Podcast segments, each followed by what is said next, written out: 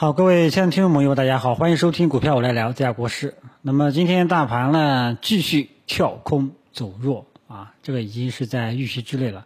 尤其是你像这个上证指数啊，这个各以及其他指数跳空的这个幅度呢，还都是比较大的啊。不光是权重蓝筹白马在跌啊，而且我们的这个中小创，尤其是里面的科技股呢，都在暴跌。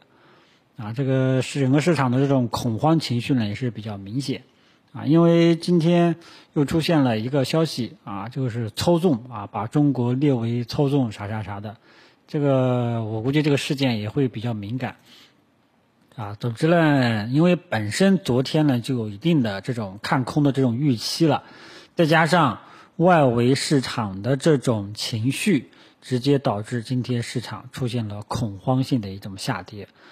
那么大家记住了啊，那么股市里面我们经常有这样一句话，叫做阴跌啊深不见底，暴跌往往呢是在加速赶底啊，所以当前呢，大家要想未来指数走出一个比较好的一个反弹，那么只有希望指数出现崩盘式加速暴跌，因为物极必反。股价暴涨，往往随后会出现暴跌。同样，反过来，暴跌之后呢，往往会出现比较大的反弹。那么早上跟大家讲过，出现暴跌的时候要注意这么几个要素：第一个，成交量要明显放大。今天半天的成交量就已经达到了昨天的一天的成交量了。第二个就是恐慌性抛盘，这个也也表现出来了啊。还有一个就是要大盘指数要暴跌。那目前来讲。上午的这个大盘指数的这个跌幅啊，还不是特别大，K 线实体呢不是特别的大，所以暂时还没有发现这个暴跌赶底的这种迹象。也就是我早上说的，指数出现崩盘式暴跌啊，这个就像这个今去年的二月份的那一波这个暴跌是一样。如果出现这种走势的话呢，往往这个很快就要见底了啊，阶段性的见底啊，不是历史大底，这点要说一下。那么，但是目前来说呢，还差几个因素啊，因为这个 K 线实体呢，这个还不是特别的大啊，分时图呢也没有出现一个放量加速跳水的这种迹象出来，看看下午再说吧，啊，如果说没有出现这种迹象的话，这种走势的话呢，大家千万不要盲目的去抄底，啊，因为这个大家也最近也知道了，坏消息总是一个接着一个的，啊，国内的。结束了，又又转到这个，不是这个国外的结束了啊，又转到国内的。啊，国内的又这个出现了，现在又转到国外的了啊，所以大家就是这个要记住啊，弱势市场啊，牛皮市市场，熊市的时候一个利空往往会被放大，原因呢就在这个地方，因为整个市场预期很悲观啊，这个人民币破七的这个问题。它是个正常涨跌都是无所谓的，主要的问题出在哪里呢？就是预期的问题，它会导致这个预期，这个会认为是这个会一直贬值下去啊。那么长期的贬值预期的话就不太好啊。就像这个呃，美联储前段时间一直说要降息降息，对吧？在八月一号之前说要降息降息，那么这个预期只要一出现。国际金价就一直在上涨，对吧？这主要是这个预期啊，这叫这叫就这这个我们专业的叫做预期预期管理啊，这个很多人可能就是不太明白啊。结果八月一号美联储这个预期成为现实的时候，对吧？股市就直接出方向了，掉头向下啊。所以全球呢这种氛围呢也在影响 A 股啊。所以大家记住了啊，出现我刚刚说的那几种特征。第一个，恐慌性抛盘，啊，今天已经有恐慌性的抛盘了。第二个，K 线实体就今天的实体要足够的大，目前来讲还不够，还不够大。怎么才叫大呢？比方说，呃，像这个五月六号啊，这天呢相对来说呢也是比较大，或者说这个像这个六月十九号。啊，去年的六月十九号，还有这个去年的二月份，啊，相对来说呢，K 线实体呢要比较大一点，啊，第二个呢就是分时图上出现了加速跳水，就是加速跳水，同时带量，啊，然后呢出随后出现一个反转，小小的一个微型反转，出现了这种微型反转的话呢，对吧？恐慌性也出现了，K 线实体也相当足够大了，啊，下跌呢也从这个两千九，这个一直持续到现在了，有一定的持续时间了，啊，现在就差两个条件了，第一个就是 K 线实体要足够的大，大阴线，下午必须再跌一下。第二个就是分时图上出现一个跳水的动作，啊，这个带量跳水，啊，随后出现一个小的微型反转，出现小的微型反转，啊，满足这几个条件都满足了，这时候才是一个暴跌买入法，往往后市呢可能会迎来反弹，否则大家切勿盲目的去抄底，切勿盲目的认为去捡便宜，啊，熊市不言底，啊，之前给大家讲过。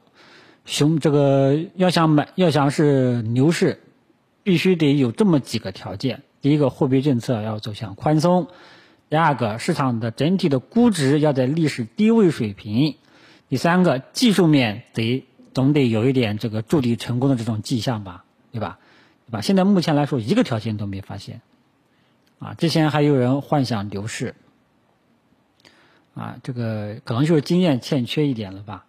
啊，这个虽然说可能就是说这个七月底的这一波反弹预期，这个超预期了啊，踏空了，科技股踏空了啊，但是呢，我觉得相对现在这种行情，真的有时候反弹行情真的不如不做啊，所以就是大家一定要清醒的认识到啊，牛皮市、弱势、熊市，真的很多散户不就不要盲目的进来去做了啊。啊，这个前段时间我说建议大家去销户啊，引来了这个非议啊，引来了热议啊，对吧？所以大家一定要清醒的认识到，中国的股市只有牛市，大家作为非专业投资者，作为这个经验有限的啊，就不要进来去做了，你根本是赚不到钱的啊。今天也有人专门统计了一下，全球百分之九十三的散户。在股市是赚不到钱的，这句话很残酷、很现实。希望这个对吧？有些人冒着这个想着对吧？我想在股市里面捞点钱啊，实现财富自由，实现一夜暴富啊，有这种想法的，你这个再等个一段时间啊，等个一段时间还早还早啊。当前呢，我说过这个牛市的几个条件，当前一个一个都没出现啊，等出现一个，咱再看啊。好吧，所以呢，这个大的环境来说一下，短期的这个走势，什么时候、什么情况下可以进去去低吸去抄底？这个刚刚呢也跟大家说过了一下。目前来说呢，还差两个条件啊，刚刚也说过了，好吧？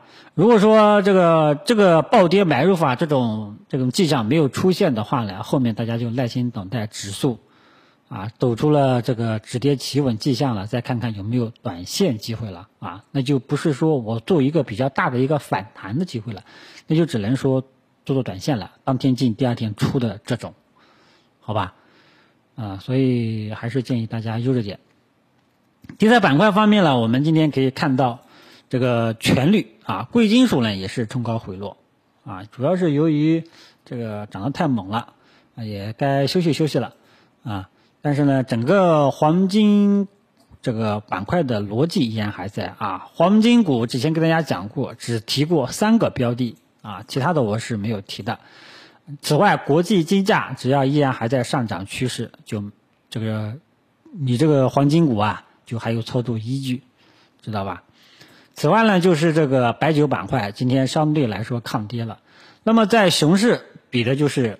谁亏的少了啊？像这种，而且这种是算是一种系统性的一个风险，啊，意外的一种风险，系统性的风险。那么这个时候亏的少就已经是很不错了，啊，所以我们今天我们可以看到，这个有一些权重蓝筹白马基本上是在跌幅榜上啊，今天全跌啊，跌幅榜上靠前，啊，保险、券商，券商今天稍微有点护盘的味道啊，啊，银行、酿酒，因为酿酒里面主要是这个五粮液，它的业绩啊，这个。达到了市场预期，还是比较强硬的，比茅台都好啊。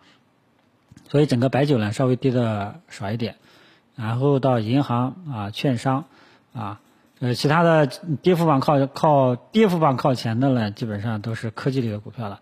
所以科技类的股票呢，大家这个很多其他的中小创了。所以这些股票大家一定要记住，涨得快，跌得也快啊。这个我以前跟大家讲过啊，这就不展开这个重复了。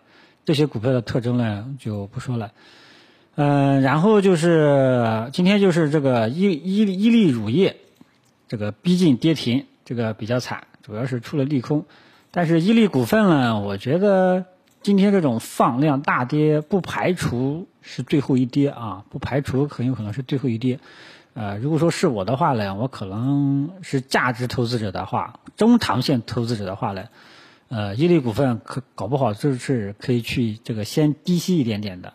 而像这个今天的平安，最低呢也补了一下，快要补了一下现在缺口啊，八十一、八十二呢，我觉得低吸一点其实也无妨。当然了，这个记住了，是作为中长线投资者，仓位要轻啊。有些朋友呢是短线投资者啊，中长线根本就拉不住啊，那你就不要去做了啊。所以这一跌，有的人呢是很恐慌啊，想着立马止损，哎呀，我的股票怎么办啊？那么有的人呢，一直。就像有猎豹一样，在旁边一直盯着，希望啊是给出一个机会啊，所以不同的这种走势呢，还是有人的看法是完全不一样。有的认为呢是，哎呀要崩盘啦，对吧？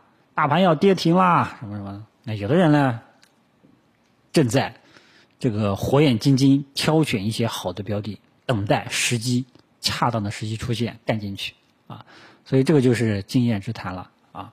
所以我觉得早上呢，我也给大家打过预防针了，千万不要盲目的去盲从去恐慌啊，盲从去恐慌。这个因为按照我们经验之谈的话呢，指数如果说出现崩盘式暴跌，往往也是在加速的赶底啊。这个时候呢，就不建议大家去止损啊。这个你不要补仓就 OK 了啊。反正呢，有一些股票呢，不要盲目的去止损，好吧？其实有些股票还是。被错杀了，啊，然后等这一波风口过去了再看一看，好吧，今天午评呢就跟大家聊到这里，啊，建议大家呢就是，呃，对吧？大盘暴跌的时候，你看哪些优质标标的，这个比较抗跌，搞不好后面反弹的力度呢都是比较大的，好吧？大家重点跟踪下午的表现，看看会不会，今天的重点就是看看会不会出现我刚刚说的崩盘式暴跌买入法的这些迹象。好吧，还差两个迹象。第一个，实体要足够大；第二个，这个看看分时图会不会放量暴跌、加速跳水，走一个小的微型反转。好吧，如果说出现了这个，可以考虑一下。当前呢，大盘跌幅还不够，不够很大啊，不是很大，还不太满足。看看下午的表现，好吧。不过呢，大势，大势大家也要搞清楚了，基本上已经是很清晰了，对吧？这个我们想抄历史大底的。啊，这个就要需要长时间的一段等待了，好吧？今天五评就说到这里，谢谢大家。